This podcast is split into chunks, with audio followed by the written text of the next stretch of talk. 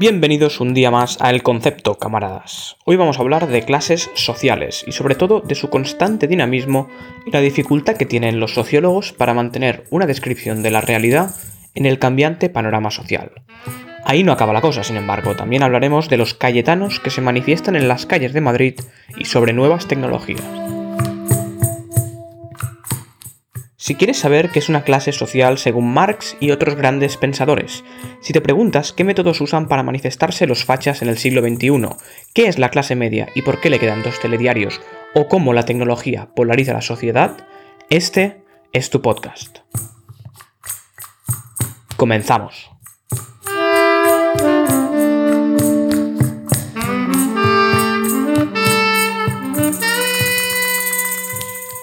Bueno, bienvenido al concepto Nini Opus, Mario. Mm, ya es que a veces ya cuando pienso en ti, incluso estando yo en mi casa, te llamo Nini Opus. O sea, ya, ya no eres Mario para mí. Pero bueno, bienvenido al concepto Mario y bienvenidos todos nuestros oyentes un día más al concepto el, el oasis narrativo en vuestros días. Bueno, ¿qué tal estás, mi querido José María Aznar? Mini José María Aznar. Eh, no, no, no. Estoy de broma, por supuesto, es mi jefe Guillem al que, si no habéis escuchado el episodio anterior, le llamo José María Aznar porque es que son idénticos ahora que lo pienso. José María Aznar ganó las elecciones cuando Guillem nació justamente el mismo día. Así es. Y yo creo que en su bigote y además en que Guillem, yo le he visto, ahora quizá un poco menos, pero eh, por, por, lo del brazo, que es el que, que, se rompió el brazo, pero Guillem siempre ha estado medio mazao. Tampoco mucho, pero medio mazao. Hombre, Aznar me gana, ¿eh? Aznar me gana en, en abdominales. Sí, sí, sí, sí. Y, y, y, además es que los dos sois muy bajitos y cabe admitir, cabe admitir, bueno, muy bajitos, es decir, tú y yo medimos un metro setenta, exactamente lo mismo. Vale, o sea, eso iba a decir que tú y yo medimos lo, lo mismo, ¿sabes? Claro, claro, que somos dos putos umpalumpas. Pero, eh, pero claro que tú tienes mucho en común tanto con Pablo Motos, con José María Aznar, yo creo que, y con Hitler, me atrevería a decir. Joder, o sea, todos mis eh, antagonistas, to todo el mundo al que yo odio, me está diciendo que me parezco a ellos, pero ¿qué, qué mierda es esta? Yo soy lo que Pablo Motos, José María Aznar y Hitler podrían haber sido si hubieran tomado el camino correcto. Qué combinación, ¿eh? Madre mía. Me, me sabe un poco mal hablar de Pablo Motos con, con, con, esos dos, pero es que apunta maneras, apunta, sí, apunta sí. maneras. A mí no, a mí me parece eh, correcto, es, es, su lugar, ¿no? Y, y justamente de, de, eso creo que querías hablar hoy, porque la semana, eh, estas, estas últimas semanas han venido cargadas con manifestaciones eh, de... Claro, eso es una eh, valoración subjetiva, pero a mi parecer fachas, ¿no? Una, manifestaciones de fachas en el barrio de Salamanca de Madrid es lo que ha ido como eh, mandando en la actualidad en estos días. Y creo que de eso querías hablar un poco, ya que hemos hablado ahora de Aznar, Hitler y, y, y Pablo Motos. de nuevo, tal y como dice Echenique, vengo a hablar hoy de los cayetanos, ya no tan fachas, bueno, sí, los fachas, hostia, los fachas, porque son fachas. Los Borjamari. Los Borjamari. No, no son fachas, a ver, cabe, cabe admitir que tú puedes tener tu opinión y tú quieres manifestarte contra el gobierno, pero a lo mejor a lo, a lo, mejor ahora mismo no es el momento. Yo he hecho un poco de trabajo de investigaciones esta semana. Eh, una, cosa muy, una cosa muy breve. porque, porque me leí en La Vanguardia, Gloria Serra, de equipo de investigación, ha hecho una especie de, de, de columna de, de opinión. Eh, pero te lo juro, en, eh, por favor, 17 de mayo. Id a La Vanguardia, 17 de mayo, Gloria Serra. Porque en su este de opinión, que es, es muy serio, creo que de lo que habla es, es muy interesante sobre consumismo y etcétera, pero te prometo que puedes entonar perfectamente su voz a cómo está escrito ese ensayo. es que es, yo creo, yo creo que Gloria Serra de verdad que debe tener un equipo de guionistas, pero ella debe estar muy implicada, porque es que precisamente... Es de esas personas, Gloria Serra, que, que nació para narrar lo que sucede. Gloria Serra, en su propio parto, seguramente estaba narrando el parto, ¿sabes? Mientras nacía. Y, y sí, fue sí, sí. Na narrando su infancia, ¿no? Y, y, mientras crecía y todo. Es la Morgan Freeman española. Solo te quiero decir eso. Es la narradora de las narradoras. Y, sí, y cuando leí esta columna de opinión, que verdaderamente merece la pena que la leáis, por favor, id, id a la vanguardia a leerla, eh, a mí me dio esta pena por la investigación y dije, yo, yo tengo que ser como Gloria Serra. Entonces hice un trabajo, bueno, incólume y busqué fachas eh, 8M. Esto es lo que busqué en Google. y encontré en, bueno, lo estoy leyendo ahora mismo en la pantalla del ordenador de la COPE, Vale. el siguiente titular. Núñez de Balboa ya no es la excepción. Las manifestaciones contra el gobierno se extienden por Madrid. Y ahora, atentos, ¿eh? Aravaca, Pinar de Chamartín o Chamberí son otros barrios de la capital donde han llegado las protestas, también con reválida en Majadahonda o Pozuelo.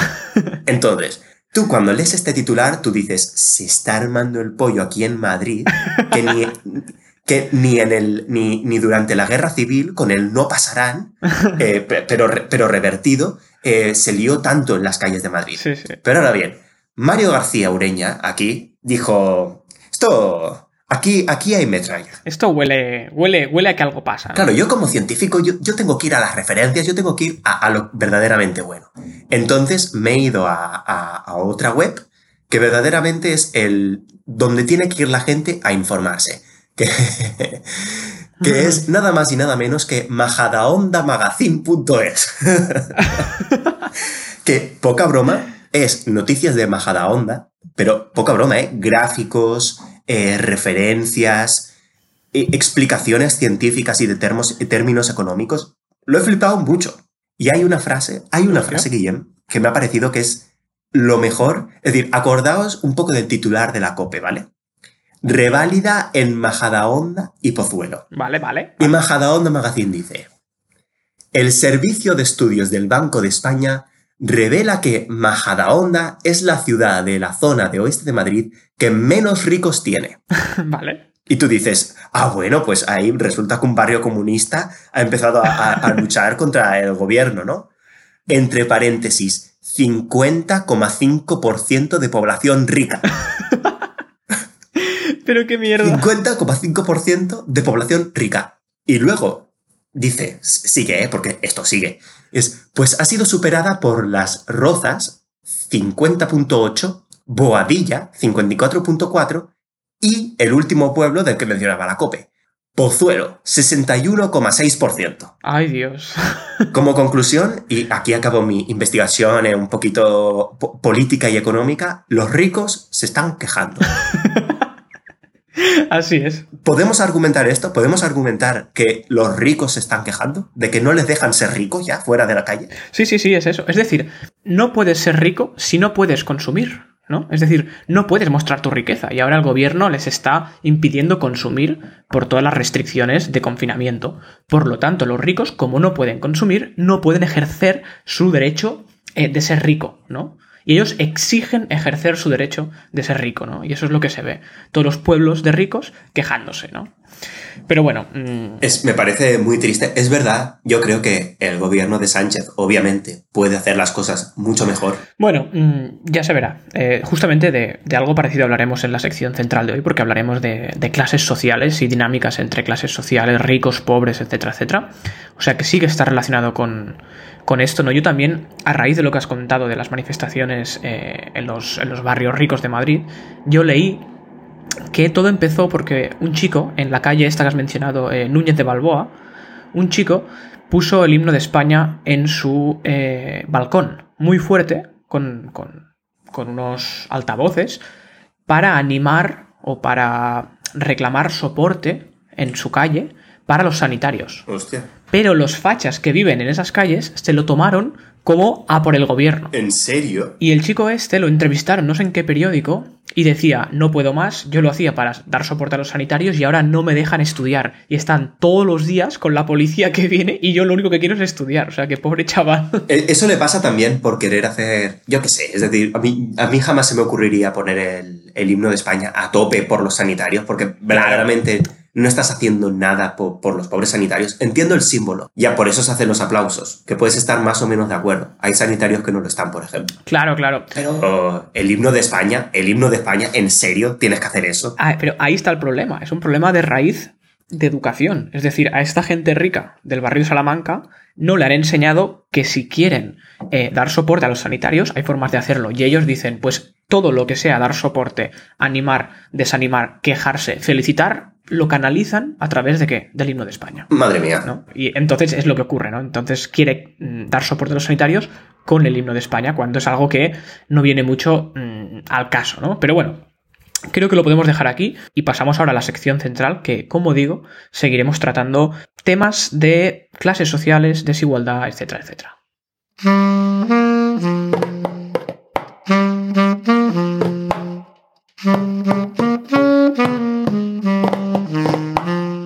Después de hablar de ricos que se quejan, vamos a hablar de cómo estos ricos han llegado a la cúspide de la pirámide social desde una perspectiva histórica y sobre todo qué futuro le espera a dicha frágil pirámide.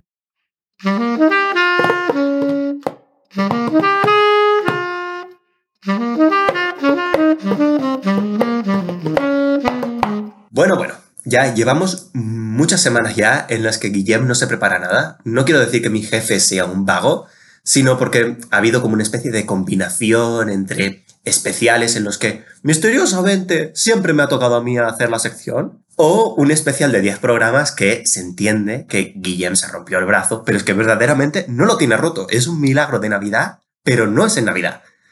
Entonces, hoy quiero presentar a Guillem que nos va a hablar de movidas eh, sindicalistas, de movidas de, de, clases y de movidas distópicas. Guillem, adelante, por favor. Mira, de lo que has dicho, eh, creo que el 80% es distante a la realidad y el 20% es simplemente propaganda. bueno, por favor, respétame. Respétame que yo, yo quiero ser verdaderamente. Yo, de mayor, quiero dejar la ciencia y trabajar para la radio, así que, por favor. a ver, en referencia a mi brazo, no hay fractura, pero hay fisura. Vale. O sea que esto es como una media verdad. como las fake news. No, es una cosa, pero tampoco es la otra. ¿no? Bueno. Em, ¿Y de qué voy a hablar hoy? Pues hoy voy a hablar de clases sociales, ¿no? Clases sociales, dinámicas sociales, eh, que yo creo que bastante interesantes para entender un poco el, momento actual, ¿no? Em, lo que vamos a hacer hoy, ya verás, que es un poco intentar entender la historia de las clases sociales, viendo el pasado de las clases sociales, el presente, e intentar ver un poco por dónde va el futuro o al menos en qué punto estamos de la progresión hacia el futuro de las clases sociales, ¿no? Pero antes de empezar, tengo que decir que para mí, a mi parecer, y esto ya es mi opinión, las clases sociales son una invención, ¿no? Y es que, y esto es algo que me interesa mucho, y es que el ser humano tiene la obsesión de clasificar y poner nombre a todas las cosas, ¿no? Eh, es decir, el ser humano siente mucha incomodidad cuando algo no cae en una categoría o cuando no tiene nombre. Parece que casi lo que no tiene nombre no existe. Correcto, correcto. En muchos campos de estudio, ¿no? Y con las clases sociales yo creo que pasa eso. De hecho, quiero hablar de esto en algún programa. Eh, pensaré cómo desarrollar este tema, ¿no? Cómo el ser humano está obsesionado con poner nombre a las cosas, ¿no? Pero yo creo que esto es muy interesante. Y en las clases sociales se ve mucho. Es decir, al final la sociedad es una amalgama enorme de gente, de personas con sus interacciones dinámicas y desde el punto de vista de los estudiosos se tiene que clasificar todo esto. Y esto es una obsesión que no siempre expresa perfectamente la realidad. Ese es nuestro punto de partida, es decir, la eh, categorización de la población en diferentes clases no expresa al 100% la realidad porque obviamente la realidad auténtica es distinta y seguramente no se podrá conocer nunca. ¿no? Yo, sinceramente, hablas con una persona, quizá no te lo he dicho nunca, pero a mí me encanta categorizar. Categorizar me encanta. es una cosa que me apasiona tanto, es decir, tanto tipos de canciones, eh, analizar a partir de clasificación. Eh, yo creo que es, es, mucho más fácil compartimentalizar y analizar una vez que lo tienes dividido y bien segmentadito, ¿no? Entonces, eh, a mí me encanta eh, segmentar y compartimentalizar y, hacer clases, incluso en las cosas que a mí me gustan. Pero, eh, de nuevo quiero, porque hay gente que pensará, ¿por qué le llaman niño opus? Pues yo fui a un colegio opus y en el, en el colegio del opus se me decía una cosa, y es que yo en mi familia, yo estoy acostumbrado a que mi padre nos ponga motes a todos, a todos. Yo soy el único hermano al que por algún motivo, el mote, pues al final no se ha acabado utilizando nunca. Pero yo era Coco. ¿Coco por qué? Porque la enfermera me dijo, me dijo, aquí tiene su coco. Y, mis padres dijeron, pues mira, coco. Pero como no lo pusieron ellos, no lo pusieron ellos, pues no ha cuajado. Además, creo que Mario es un nombre que mola mucho. Así que, así que al final no ha pasado esto. Pero en el Opus em, estaban obsesionados con que el nombre con el que te bautizaron es, es el nombre correcto y poner motes no está bien. Vale. Y a mí me parece un poco, un poco tontería. Pero bueno, está relacionado más o menos en la necesidad de que el nombre es la esencia y forma parte de la clasificación. Así es, así es. Muy importante. Eh, podríamos entrar mucho en este tema porque es muy interesante, ¿no? Pero hoy lo dejamos aquí en el sentido eh, de que partimos de esta base, ¿no? De que el estudio de las clases sociales, al fin y al cabo, está estudiando una doctrina que es medio ficticia, eh, en la medida que no expresa al 100% la realidad seguramente, porque es muy difícil conocer la realidad y al final consiste en categorizar eventos que, ocurren en la realidad, ¿no? Entonces, ¿qué es una clase social, no? Podríamos definir una clase social como un grupo de miembros, ¿no? Que comparten intereses comunes y están ligados por rasgos que se dan en sus ocupaciones, en general, ¿de acuerdo? Según su empleo, sus ocupaciones, ¿no? El primer gran filósofo de las clases sociales fue tu querido amigo Mario, eh, Karl Marx. Alabado sea. Alabado, alabado sea. Yo todas las noches le rezo, con una voz y un martillo. No, pero más aparte, eh, ahí es cuando nace la idea de clase, ¿no? Es Karl Marx quien la introduce en el momento de la sociedad industrial. Esto es muy importante recalcar que las clases nacen cuando tenemos el momento de industrialización. Y Karl Marx lo que hace es que dice que la revolución industrial lleva a dividir la población en un sistema de clases basado en la relación de diferentes grupos de la población con los medios de producción. Ahí está la clave, los medios de producción.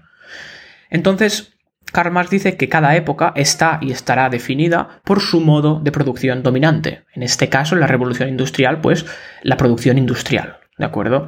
Y en el capitalismo, dice Karl Marx que hay dos clases solamente. Una que son los capitalistas y otro que son el proletariado. Según Marx, los capitalistas poseen los medios de producción y pueden apropiarse de la plusvalía del proceso de producción. ¿Y qué hacen con esa plusvalía? Pues lo que hacen es explotar a los proletarios. Y el proletariado es el resto, que no poseen nada más que su mano de obra, la cual tienen que vender a los capitalistas para subsistir. Esto es muy simple, es una mm, idea que está un poco caducada en, la actualidad realmente, pero realmente yo admiro que alguien pudiese reducir la realidad a estos parámetros tan tan sencillos, ¿no? Yo solo quiero decir, es decir, de nuevo, mucha gente que apoya al Partido Comunista, de hecho yo, yo he ido a reuniones con sindicatos de estudiantes comunistas cuando era delegado de, nuestra clase, por, pura casualidad, ¿eh? no porque yo quisiese estar ahí. Y, verdaderamente hay gente que sigue con fervor aún así esta, esta idea que es muy vieja y que es, está muy caducada. Que de nuevo, fíjate hasta dónde llega el capitalismo. que eh, hay gente que tiene cuentas de Globo y las alquila a otras, a otras personas. Son eh, el capitalismo dentro del capitalismo, el capitalista dentro del capitalismo. Es, es como una matriosca de proletariado y capitalistas. Es asqueroso. Sí, sí, sí. Eso, eso no se pierde, ¿no?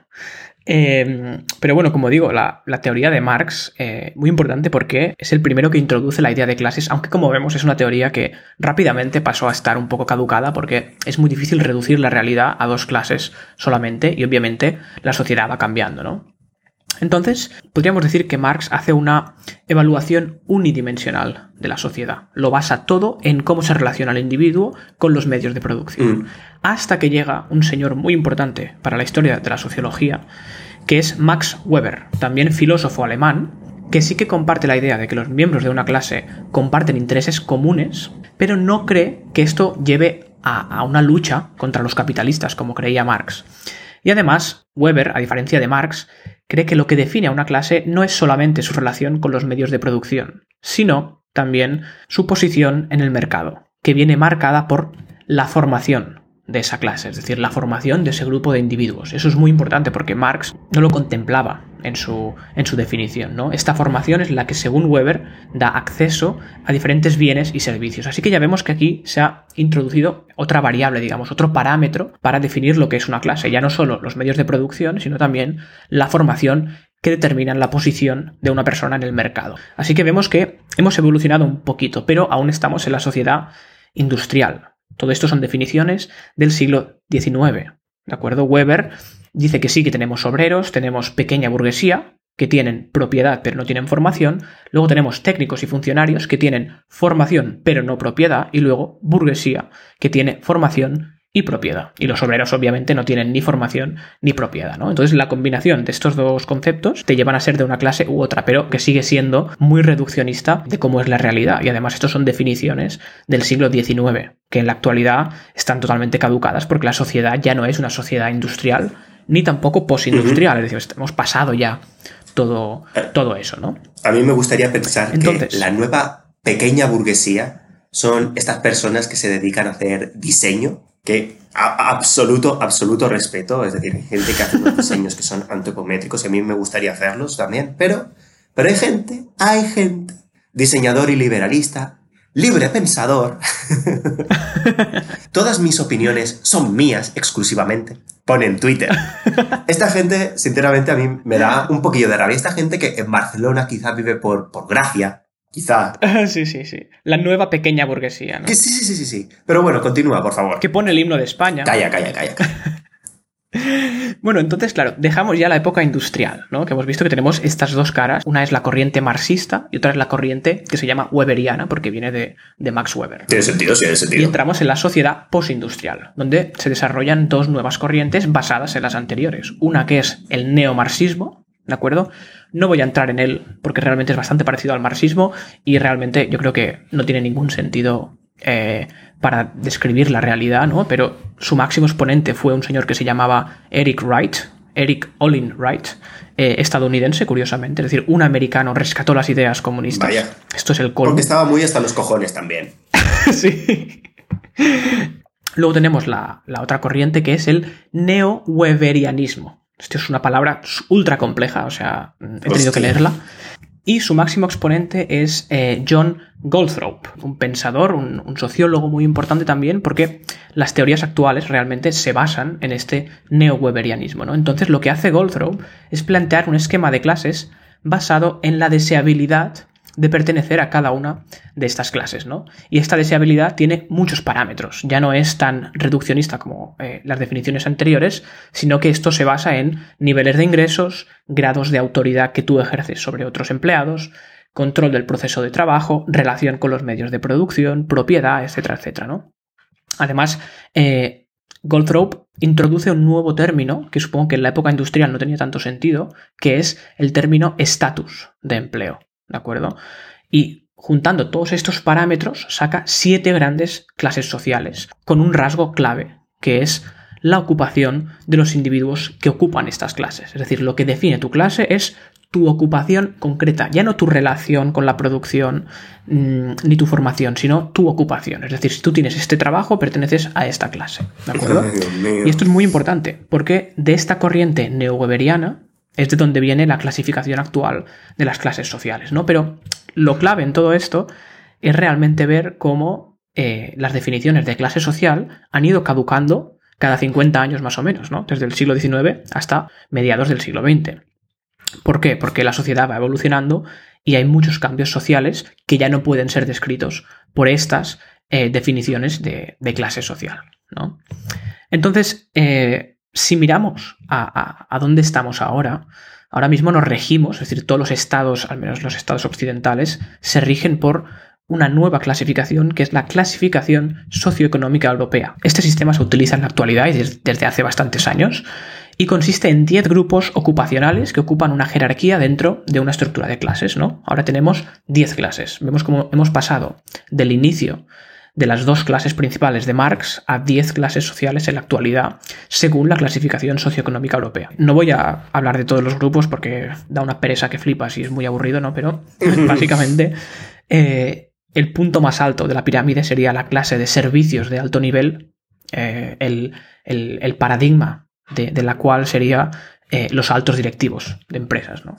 Por ejemplo, eh, el, el, tío de Microsoft, el tío de Google, no les voy a decir por su nombre porque son una mierda, es broma, pero este tipo de personas eh, están en la cumbre de esto. Serían todos los directivos mmm, altos, ¿no? Es decir, ya no tanto incluso este 0,1% de multitrillonarios, pero sí la gente que, eh, que, que genera mucha riqueza y que tiene una renta muy elevada y además tiene posiciones con mucha autoridad con mucha decisión sobre los medios de producción y por lo tanto también sobre eh, el futuro de los mercados, al fin y al cabo. ¿no? Uh -huh. Pero como vemos, esta clasificación es mucho más refinada porque introduce parámetros uh -huh. que son mucho más complejos, ya no es la relación con los medios de producción. Luego tenemos también la clase más baja, que serían los trabajadores no cualificados, que estos serían pues limpiadores, peones, etcétera, etcétera. Pero hay otra clase social, que es la clase social de los excluidos. Ostras. Esto es la décima clase social en la actualidad. Los excluidos son la gente que o está excluida del mercado laboral porque, por ejemplo, tiene una invalidez, esto se contempla en esta clase, pero también se contempla, por ejemplo, los inmigrantes que llegan a un país y no son contratados por nadie. Esto obviamente forman parte del tejido social y se tienen que clasificar, ¿no? Pero también, por ejemplo, la gente que está constantemente en el paro, que también hay mucha gente.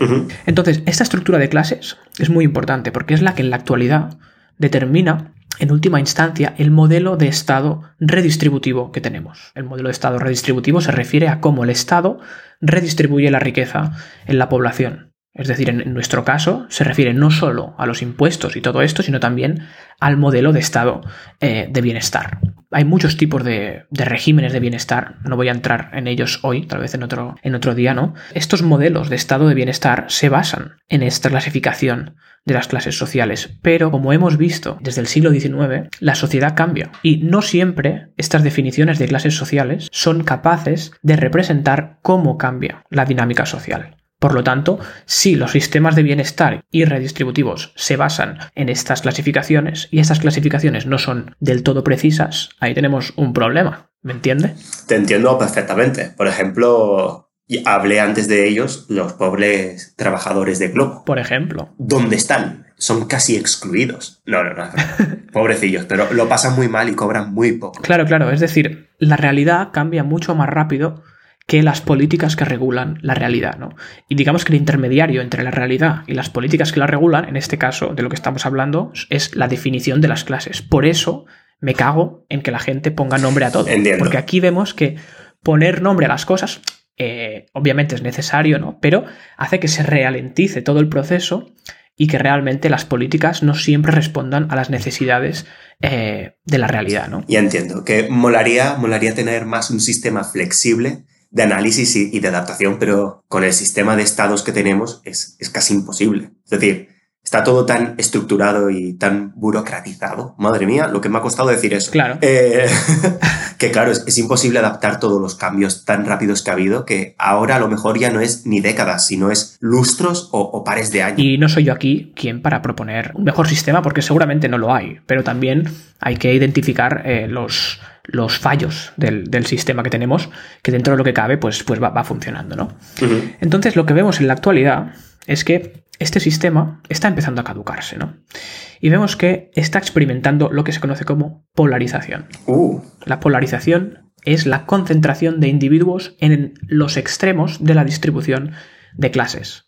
Es decir, que ahora tenemos a mucha gente que se concentra en las clases más bajas y mucha gente que se concentra en las clases más altas. Eso, que, que la gente no, no piense que esto básicamente ha sido casualidad, es simplemente eh, el capitalismo se basa en esto y, y, después de casi 100 años de, desde el nacimiento del capitalismo, pues estamos viendo el resultado máximo de lo que, de lo que podría haber llegado a ser. Claro, sí, sí, ¿no? Y, y justamente el, el capitalismo o, o el, el, sistema económico liberal o en general la economía, que al final es lo mismo, ¿no? La, la economía no se comprende sin, sin, sin, que sea un sistema liberal eh, como estudio, ¿no?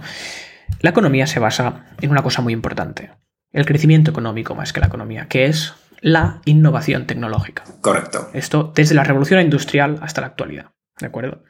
Y justamente es esa innovación tecnológica la que lleva a la polarización. Y esto es algo que cuesta un poco de, de entender y realmente es lo que quiero que, que quede como mensaje de toda esta chapa que estoy pegando, ¿no? Y es que, claro, si nos preguntamos por qué hay tanta polarización social en la actualidad, por qué la distribución social se concentra en las clases bajas y las clases altas y esta polarización va creciendo. Esto es por dos motivos que los dos están ligados con la innovación. Y tenemos dos motores que lo que hacen es polarizar la sociedad. Uno es las nuevas tecnologías y el otro es los bienes excedentes. ¿Y de qué forma están relacionados estos dos? Fíjate que como más alto es el avance tecnológico, más cantidad de bienes excedentes dispone una sociedad. Y esto nos lleva, fíjate que una sociedad como más simple sea, como más simple sea una sociedad y más rudimentaria, menos desarrollo tecnológico tendrá y por lo tanto menos bienes excedentes. En este caso, los bienes excedentes se repartirán en su mayor parte sobre la base de la necesidad. Pero, Por el contrario, una sociedad tecnológicamente avanzada, con muchos bienes excedentes, estos bienes excedentes se van a distribuir en función de qué? Del poder. Tiene sentido, tiene sentido. ¿Y el poder qué lo da? La acumulación de bienes excedentes. Es un pez que se muerde la cola. Y lo que vemos es que el desarrollo tecnológico marca la polarización de la sociedad y por lo tanto la desigualdad. Pero aquí tengo que decir algo muy importante, ¿no? Esto no significa que el avance tecnológico sea malo ni que se viva peor ahora que la edad de piedra. Eh, no, es decir, el nivel de vida en general sube, ¿de acuerdo? El nivel de vida base sube, pero la tecnología, eh, la innovación tecnológica aumenta la desigualdad. Dentro de este nivel de vida que ha subido mucho, cada vez hay más desigualdad. ¿De acuerdo? Pero está claro que eh, eh, el nivel de vida sube y el bienestar general aumenta también. Es decir, una persona pobre ahora vive mejor y de forma más saludable que un rey de hace 300 años. Eso, eso es muy importante también entenderlo, ¿no? Porque parece que esté criticando eh, los avances tecnológicos, pero no es así. Es decir, son necesarios, contribuyen al bienestar, contribuyen al crecimiento económico, pero también explican por qué hay desigualdad. Que estas explicaciones son todas las que has dicho armas de doble filo, tanto para la izquierda como para la derecha. Es decir, tú lo creo que has hecho un buen trabajo en, en explicar todo de manera objetiva, sin embargo, yo ahora, mientras lo decías y he cogido algunos apuntes para la sección de la semana que viene, he estado pensando, si alguien de público o alguien de libertad digital coge exactamente las cosas que tú estás diciendo, podría, los de libertad digital podrían decir, me cago en la puta. Eh, si, está, si, si, la media sube y estamos viviendo mejor que hace 300 años, entonces no sé por qué los pobres se quejan. ¿No veis lo bien que estamos ahora mismo con todos los excesos? Y, y alguien de público podría decir, no, es que ostras, es que siempre igual, putos ricos y la, tecnología es súper mala y tendríamos que volver a, los estados, pueblos que había en Iberia hace 2000 años. no, claro, claro, pero o sea, por eso es muy importante ver que sí, que realmente es un arma de doble filo, ¿no? Es decir, que el avance tecnológico en general hace que aumente el bienestar eh, de una población, pero también contribuye a la desigualdad. Esto, esto es, es así, es decir, esto no lo dicen eh, teorías de derechas ni de izquierdas, esto realmente lo dicen teorías sociológicas aceptadas por, por ambos eh, movimientos, tanto de derecha como de izquierda, como de lo que sea. Ahora, otra cosa es, como tú dices, eh, el género periodístico, que está podrido, corrupto, podrido, corrupto, nauseabundo, este género periodístico obviamente hará la lectura que quiera de, de, todo esto, ¿no? Además, ¿qué ocurre? Fíjate que las innovaciones tecnológicas requieren trabajadores más cualificados y mejor pagados. ¿De acuerdo? Porque obviamente como más eh, innovación tecnológica haya, más compleja se convierte y más cualificación se requiere. Pero también es cierto que esta nueva tecnología sustituye a muchos empleos administrativos y rutinarios que antes formaban lo que, bueno, formaban y forman lo que llamamos en la actualidad aún la clase media. A mí este, esto me recuerda a un episodio de The Office, de nuevo, en el que Pam eh, siempre viene un señor a vender un teléfono, un sistema telemático que podría sustituir exactamente todo lo que hace Pam en la, en la oficina. Entonces, Pam y Jim intentan como engañar siempre a este hombre para que Michael, el, jefe, no se dé cuenta de que este hombre y que esta posibilidad existe porque Pam se quedaría sin trabajo. Claro, claro. Creo que es eh, la metáfora perfecta de, lo que estás diciendo. Claro, claro, es que es así, es muy importante, ¿no? Porque el, mismo eh, motor tecnológico hace que la gente que antes trabajaba en, en las profesiones que consideramos clase media se quede sin trabajo. Funcionarios, administrativos, secretarios, etcétera, etcétera, que esto es muchísima parte del tejido eh, social, ¿no? Y lo que vemos en la actualidad es que la sociedad se ve evocada a una polarización social casi sin remedio, eh, donde cada vez habrá más empleos de alta cualificación, pero también habrá cada vez muchos empleos de baja cualificación, ¿no? Pero, claro, mucha gente pensará, ¿pero por qué se mantienen los de baja cualificación? Pues porque hay trabajos que la tecnología aún no puede hacer y será muy difícil que haga en un futuro próximo y no tan próximo. Es decir, eh, limpiadores, cuidadores de mayores, psicólogos, es decir, eh, gente de servicios sociales, eh, yo qué sé, basureros también las profesiones muy elevadas y muy cualificadas para seguir elaborando más tecnología. Me hace mucha gracia que digas esto porque mi, hablando con mi hermano pequeño, yo le digo, ¿qué, ¿qué quieres ser de mayor? Y él siempre ha dicho, pues, o abogado, o científico, o alguna cosa así, pues porque me ha visto jugar a videojuegos de abogados, o porque, porque bueno, yo soy científico, ¿no? Pero eh, hace poco mi madre me contó que dijo que él quería ser basurero. Pero claro, tú cuando le preguntas a uno de estos que ha estado en Núñez de Balboa, dirán una frase que ya he dicho varias veces y que me encanta, que es, ¡Oh, qué asco me dan los pobres! sí, sí, sí, así es, ¿no? Eh, sí, sí, pero es, es, curioso, ¿no? Como el gran motor del siglo XX, que ha sido eh, la, la clase media, las nuevas tecnologías están acabando con ella, ¿no? Es decir, que yo creo que, bueno, y antes de acabar quiero decir también que, tristemente, fíjate, ¿no? ¿Quién inventó la clase media durante el siglo XX, los años 40, 50? Estados Unidos inventó la clase media, además inventó el concepto de clase media, creo, eh, y, y, inventó eh, esta idea de que se puede vivir con un alto nivel de bienestar sin pasarse, ¿no? Pero mucha gente puede vivir en ese nivel alto de bienestar y de poder adquisitivo, y eso es la clase media, ¿no? ¿Y quién es el mayor creador de, de tecnología a nivel mundial en la actualidad? Estados Unidos. Estados Unidos de América, por supuesto. Así que Estados Unidos lo que ha hecho es, yo me lo guiso, yo me lo como. Es decir, te genera la clase media para luego destruirla, ¿no? Bromas aparte, ¿no? Yo creo que, por ejemplo, tener un iPhone, que es esta idea que hace unos años era algo que representaba un estatus, dentro de un tiempo seguramente ya no va a representar nada. Ser clase media y comprarte un iPhone ya no va a ser una idea concebible, sino que habrá otras cosas que representen lo que es la clase más alta y lo que es la clase más baja. Pero en el centro de la distribución social ya no va a haber eh, esta gran masa de tejido social y de gente.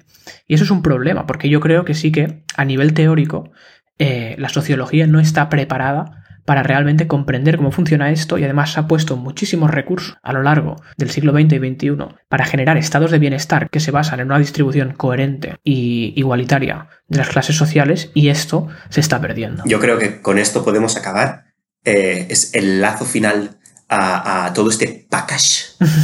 Pero me gustaría añadir que, por favor, gente, de nuevo, escuchad a Bob Dylan, que en su disco del 81, Infidels, cuando salió de la época cristiana, hizo una canción llamada License to Kill, licencia para matar, que habla exactamente de todo lo que hemos hablado en este programa. Hace, ¿cuántos años hace de los 80? 40 putos años. Alabado sea Bob Dylan. un profeta, un gran profeta, ¿no? The Prophet. Así que nos vemos la siguiente semana. Eh, nos vemos también nuestros oyentes eh, en la siguiente semana y clase media, hasta nunca.